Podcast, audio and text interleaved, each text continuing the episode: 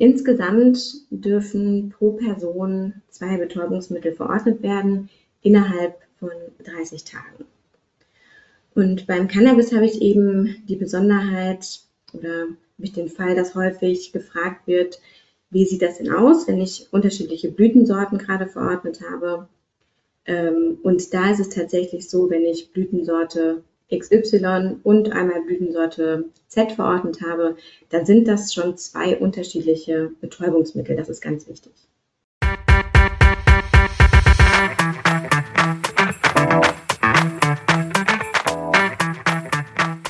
Hallo liebe Wissensdurstige, ich bin Julia Kaufmann von K&K Mystery Shopping and More aus Rostock und das neben mir ist Jan Tittelbach von Permanent Wirtschaftsförderung aus Düsseldorf.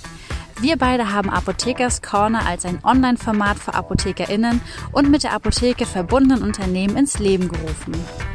Wir wollen euch in regelmäßigen Abständen mit spannenden Inhalt von jeweils drei brancheninternen als auch branchenfremden Referenten versorgen und das Ganze digital. Denn wir glauben, dass durch die Anreize, die wir hier setzen können, ihr einfach entscheiden könnt, in welches Thema ihr später tiefer einsteigen wollt, um eure Apotheke einfach zu einem zukunftssicheren Erfolg zu führen. Viel Spaß bei dem folgenden Podcast und mehr unter apothekerscorner.de. Hallo, liebe äh, Verena Kirsch oder Dr. Verena Kirsch, äh, möchte ich an der Stelle sagen. Ähm, Verena ist äh, Apothekerin, also kommt richtig aus der Apotheke, von der Fläche sozusagen. Das heißt, sie weiß genau, äh, was, wo und wie läuft. Äh, heute ist sie aber als Redakteurin äh, zu Gast bei uns und wird über das Thema Cannabis-Rezepturen in der Apotheke sprechen. Ich bin sehr gespannt und überlasse dir die Bühne und freue mich auf deine 20 Minuten.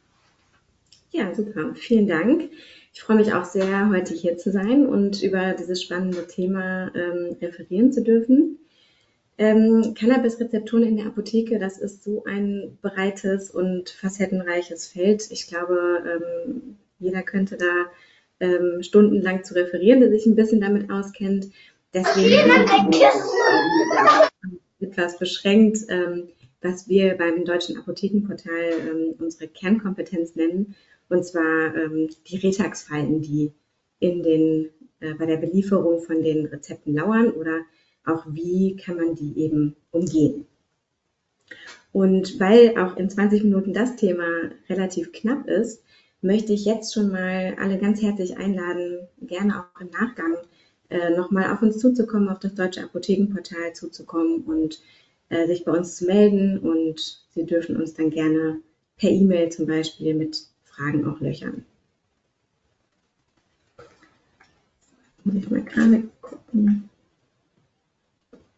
Ja, ich möchte starten ähm, mit einer Umfrage, die wir Ende des letzten Jahres ähm, gestellt haben an unsere Apotheken. Und zwar ging es darum, ungefähr fünf Jahre lang ähm, ist jetzt das sogenannte Cannabis-Gesetz in Kraft. Äh, wie sieht denn eigentlich die Situation in der Apotheke aus? Ähm, gibt es noch Unsicherheiten oder äh, finden die Apotheken alles ganz einfach bei der Belieferung? Und ich glaube, was man da relativ schnell sehen kann, ist, dass da immer noch sehr große Unsicherheiten bestehen. Also gerade einmal sieben Prozent ähm, der Befragten haben gesagt, wir kennen uns eigentlich in allen Bereichen gut aus. Es bestehen keine oder kaum Unsicherheiten. Ähm, aber die Mehrheit, 38 Prozent, haben angegeben, wir haben sogar in mehreren Bereichen Unsicherheiten. Und wenn man sich mal anschaut, was man bei so einem Cannabis-Rezept eigentlich alles beachten muss, ist das vielleicht auch gar nicht so verwunderlich. Denn man muss zunächst einmal natürlich einen Rezeptcheck durchführen. Man schaut, ist die ähm, Verordnung auch eindeutig? Darf ich das überhaupt so beliefern?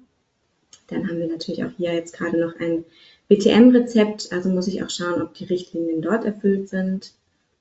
Dann geht es weiter zum Thema Verfügbarkeit. Ich glaube, das Wort Lieferengpässe ist im Moment ein Reizwort für viele Apothekerinnen und Apotheker, aber leider etwas, womit man sich äh, beschäftigen muss, auch im Thema, äh, beim Thema Cannabis. Ich muss eben schauen, sind die verordneten Blüten oder der Extrakt eben auch lieferbar oder was mache ich dann, wenn ähm, etwas nicht verfügbar ist. Kommt das Produkt dann endlich in der Apotheke an, muss ich eine Identitätsprüfung nach Apothekenbetriebsordnung durchführen. Ich muss ähm, alles dokumentieren, alle Zugänge, alle Abgänge dokumentieren und natürlich auch die ähm, herstellungsbedingten Verluste und zwar auch ähm, für jede Blütensorte, ähm, für jeden Extrakt separat. Dann geht es an die Herstellung. Ich muss einmal schauen, was für ein Abgabegefäß kann ich denn nehmen. Da habe ich bei Cannabis ja auch die Besonderheit, dass es sich eben um eine sehr lipophile Substanz handelt und da eben nicht jedes Material geeignet ist. Ich brauche ein, ähm, eine Kindersicherung, einen kindersicheren Verschluss. Und ich muss genau überlegen, wo kann ich diese Herstellung denn vornehmen. Ich glaube, gerade zu Beginn ähm, war relativ naheliegend, Cannabisblüten am Teedrogenarbeitsplatz abzufüllen. Das geht allerdings nicht, weil wir haben hier eine Droge, die sehr stark staubt und auch ähm, stark haftet. Das heißt, ich muss mit ähm, Kreuzkontaminationen rechnen und auch extrem aufpassen. Und da muss man eben in der Apotheke sich dann was überlegen.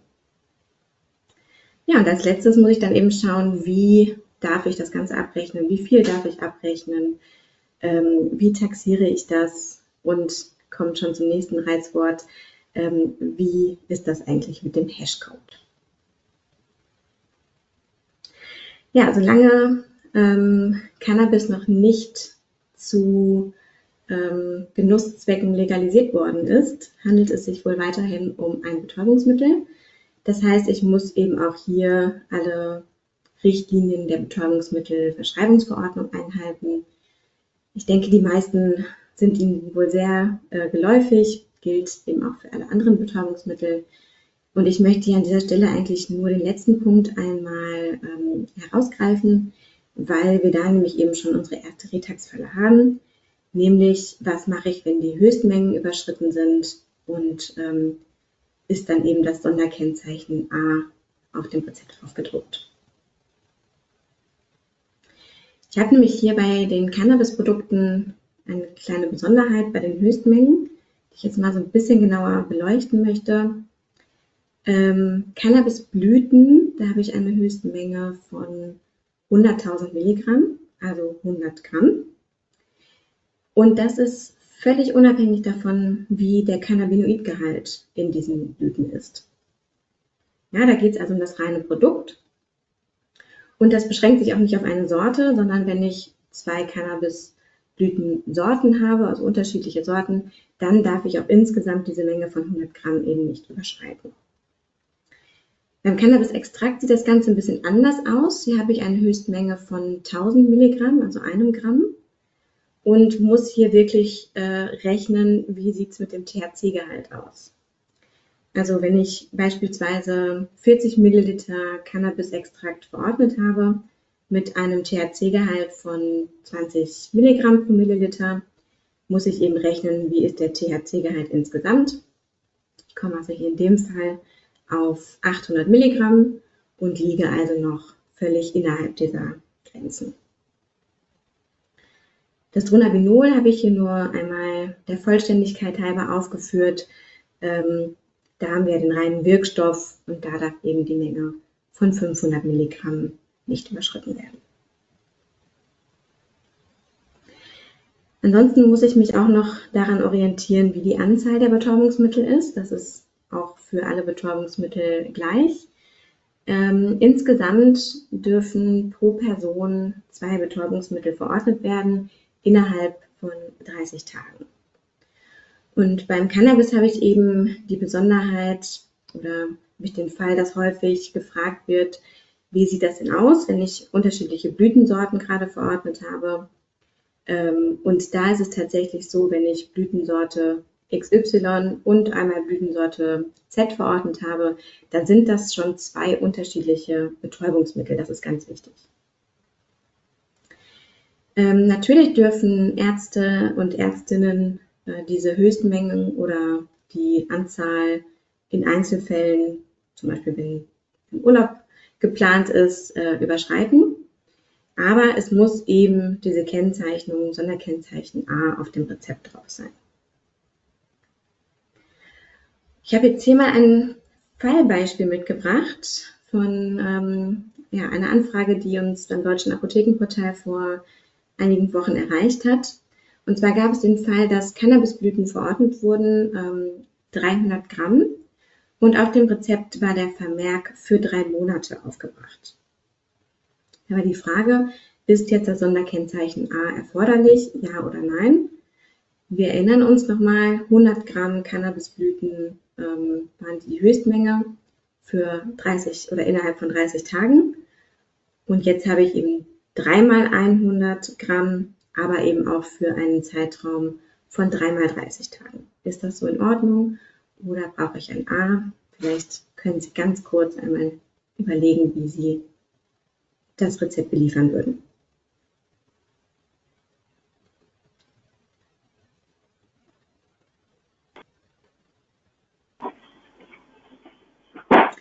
Ja, ich hoffe, dass die meisten gesagt haben, das würden sie so nicht beliefern, das Rezept, denn hier ist definitiv trotzdem die Kennzeichnung ähm, Höchstmenge überschritten mit dem A erforderlich, denn Betäubungsmittelrezepte haben keine Reichdauer. Ähm, es darf zwar die Höchstmenge überschritten werden, aber dann bitte mit entsprechender Kennzeichnung. Ja, was mache ich denn jetzt in der Apotheke, wenn es mir auffällt, dass das A fehlt? Ähm, ganz wichtig, ich muss als allererstes mal die Arztpraxis informieren, darf dann aber nach Rücksprache eigenständig ergänzen. Also das Rezept muss nicht in die Praxis wieder zurück, sondern nach Rücksprache kann ich eben korrigieren in diesem Fall. Äh, wichtig da, dass man eben alle Teile der Betäubungsmittelverordnung ähm, berücksichtigt und überall ergänzt korrigiert. Zwei Teile haben Sie ja in der Apotheke, nämlich Teil 1 und Teil 2. Teil 3 ist aber in der Arztpraxis. Und auch da ganz wichtig, dass das da noch einmal ähm, von der Arztpraxis eben ergänzt wird.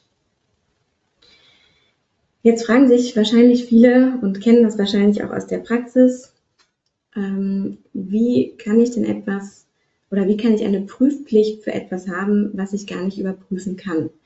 Also maximal, wenn der Patient, die Patientin eine Kundenkarte in der Apotheke hat und nur dort die Rezepte einlöst, kann ich ja überhaupt überprüfen, ähm, wie viele Rezepte eingelöst wurden über BTM. Ansonsten ist das nicht möglich.